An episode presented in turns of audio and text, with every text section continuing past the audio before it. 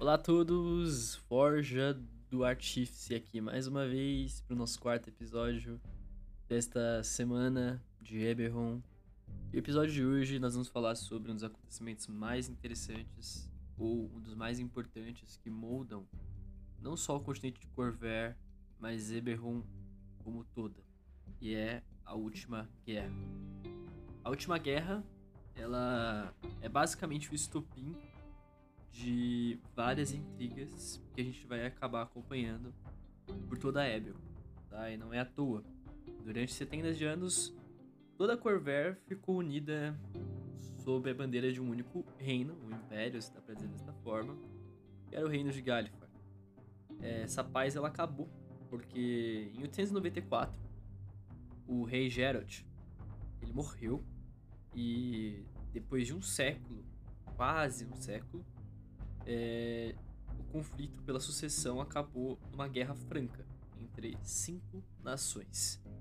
Claro, todas as nações queriam colocar os seus líderes no governo de Galifar. E vamos lembrar que os, as cinco nações que existiam dentro de Galifar, os reis, eles eram descendentes da família do próprio imperador do reino de Galifar.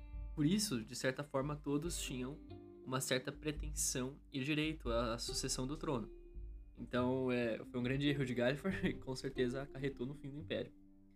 A última guerra ela foi uma luta que, que praticamente mudou Corvair da noite, da noite não, né, mas quase 100 anos, né? E foi um século, quase um século de guerra, que teve alianças que começavam e se rompiam, é, anos de impasses que nunca acabavam, períodos de batalha, escaramuças aqui e ali. E esse conflito acabou deixando a terra, Corver, cansada é, e devastada pela guerra, de certa forma. Né? E até mesmo o povo.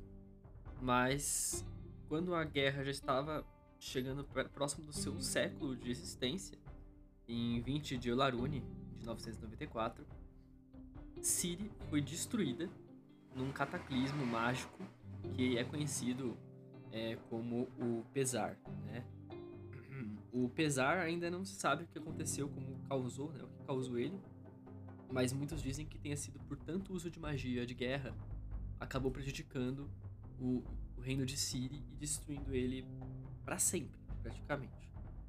É, o choque foi tanto aos líderes das nações que eles acabaram cedendo a uma negociação e a guerra chegou enfim em 1996, dois anos depois, um tratado que nós já falamos aqui umas nossas, nos episódios passados, né? O, tratado de, de Castrono, né? E esse tratado acabou é, determinando novos reinos. Apesar de muitos terem comemorado o fim da, da última guerra, né? É, muitos ficaram satisfeitos. Principalmente os reinos, alguns por não terem ganhado o suficiente. Muitos reinos perderam seus, seus terrenos e nunca mais recuperaram eles. E pelo fato do medo de uma próxima guerra prejudicar mais ainda Corver, né? No sentido mágico, é, existe uma certa intriga no ar de Corver. Até mesmo alguns dizem que não é nada de última guerra, e sim uma grande guerra ainda tá por vir. É só questão de tempo. E o pesar é um mistério, porque é uma das poucas coisas que ninguém sabe como ocorreu. E muitos dos, dos mestres da guerra, né, dos financiadores da guerra também, têm até muito interesse em saber o que foi isso. Se alguém descobrir, ou descobrisse qual a origem desse poder, então é. E descobrisse uma forma de não voltar a acontecer, com certeza poderia utilizar isso até mesmo como arma, ou até mesmo permitir a volta de uma guerra ainda maior. Enquanto isso, por enquanto, desses últimos anos, as nações vêm travando uma guerra fria, cada uma delas preparando e procurando vantagens caso aconteça um futuro conflito. Sequelas da guerra. A guerra acabou, mas ela deixou sequelas por quase todo o continente de Corver. E a data 1, primeiro, de Zarantil de 998, Passaram-se quatro anos desde o pesar e menos de dois anos desde o fim da última guerra. A última guerra levou todo o continente a uma certa autodestruição. E a maioria das pessoas quer até seguir sua vida, mas existem algumas que não conseguem. As sequelas foram muito fortes nas pessoas e aonde elas moram. Seguem-se apenas alguns efeitos duradouros da última guerra. Enquanto as casas Draco assinaladas ficaram poderosas, como a casa Kenneth, desenvolveu várias armas durante as guerras, entre elas inclusive os próprios forjados bélicos, que se declararam uma nova raça. A Lirandar, que aperfeiçoou suas aeronaus na última década do conflito. Ainda tem rumores de monstros super soldados que foram desenvolvidos pela Casa Vandalis ou sobre armas biológicas nas mãos da Casa Jorasco. As casas saíram da guerra mais fortes do que nunca, com as nações divididas agora dependentes de seus serviços, ou seja, eles eram clientes eternos. Antes da última guerra, o Reino Unido de Galifar tinha várias restrições a essas casas Draco assinaladas. Hoje, nenhum rei tem o luxo de sequer conseguir é, romper relações com uma dessas casas. Porque essas casas dão serviços é, desde serviços de mensagem, serviços de viagem, a serviços bélicos e são poderosíssimas. Então, se uma das casas acabar crescendo mais do que o normal, não seria incomum. E claro, com o fim da guerra, nações novas surgiram, nações que não existiam antes. Antes da guerra, o Galifar era o senhor de todas as terras de Corver. Agora, vários estados surgiram por toda a guerra e, em alguns casos, é, passou de uma formalidade. Por exemplo, um exemplo que já existia antes de Galifar entrar em guerra. Os principados de Lazar nunca foram controlados por Galifar.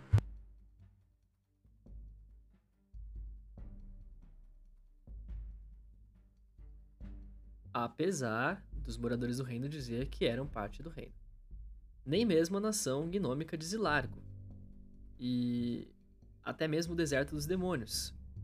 Dizia-se que Gallifrey dominava essas três regiões, mas era só uma formalidade. As regiões nunca foram dominadas, eram regiões nômades que até hoje não têm grandes líderes de fato. Outros estados também nasceram, além daqueles que nunca foram dominados por Gallifrey antes da guerra, estados que surgiram de forma extremamente violenta. Os elfos de Valinor, os goblins de Dargun, que tiveram que tomar seus domínios à força. Mas Aundair deseja hoje ainda se apoderar das raias de Elden.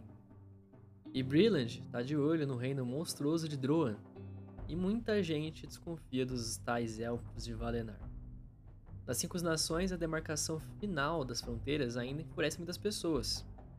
E é só um exemplo. Draine, que é um grande reino hoje, em Corver, ele detém o controle da antiga cidade Aundariana de Taliost, que foi capturada durante a guerra. Com o fim da guerra e o Tratado de Castrono, Taliost não foi devolvido para a cidade Aundariana, para o reino de Aundair. E isso deixou os Aundarianos revoltados. Era uma cidade importante. Além disso, os limites mostram o impacto de várias gerações. Florestas e áreas de cultivos queimadas pelo fogo e magia que ainda estão se recuperando cidades arruinadas que ainda estão para ser retomadas, sem falar das aldeias que foram destroçadas e fortalezas abandonadas para sempre.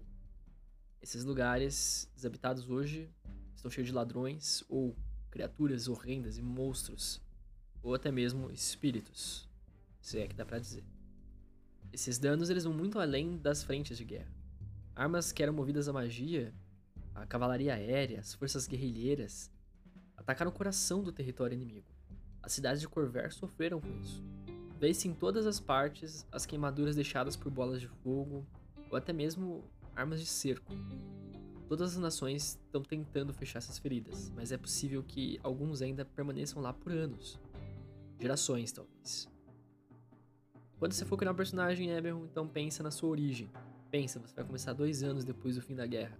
Então imaginem que tipo de personagem vocês querem e como a guerra interferiu na vida de vocês ou afetou vocês. De alguma forma ela foi afetada. Sua, sua cidade natal, talvez, seus familiares, ou você perdeu todo mundo, só sobrou você. Não importa.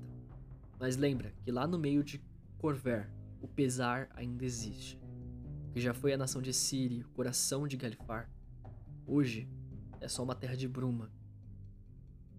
Todos os cidadãos morreram praticamente país se tornou o principal campo de batalha. Na última guerra, era só uma ruína. mas ninguém estava preparado para quando o pesar veio. Os relatos variam. Alguns dizem que foi uma luz ofuscante que envolveu o campo de batalha perto da estrada de Saeron. Outros afirmam que brumas cinza-mortas surgiram na capital cirana, Metrol, uma enorme cidade, e se espalharam a partir dali pelo resto do reino de Siri. No intervalo de um dia, toda a nação de Siri foi engolfada por uma muralha de névoa e tudo foi apanhado pelas brumas. E aquilo que foi apanhado sofreu transformações horrendas. Acredita-se que mais de um milhão de ciranos morreram no dia do pesar. Os sobreviventes eram soldados que lutavam em territórios inimigos, pessoas que viviam das fronteiras e conseguiram fugir das brumas por sorte e ir para outros cantos. Em 20 de Larune de 994, a nação de Siri deixou de existir.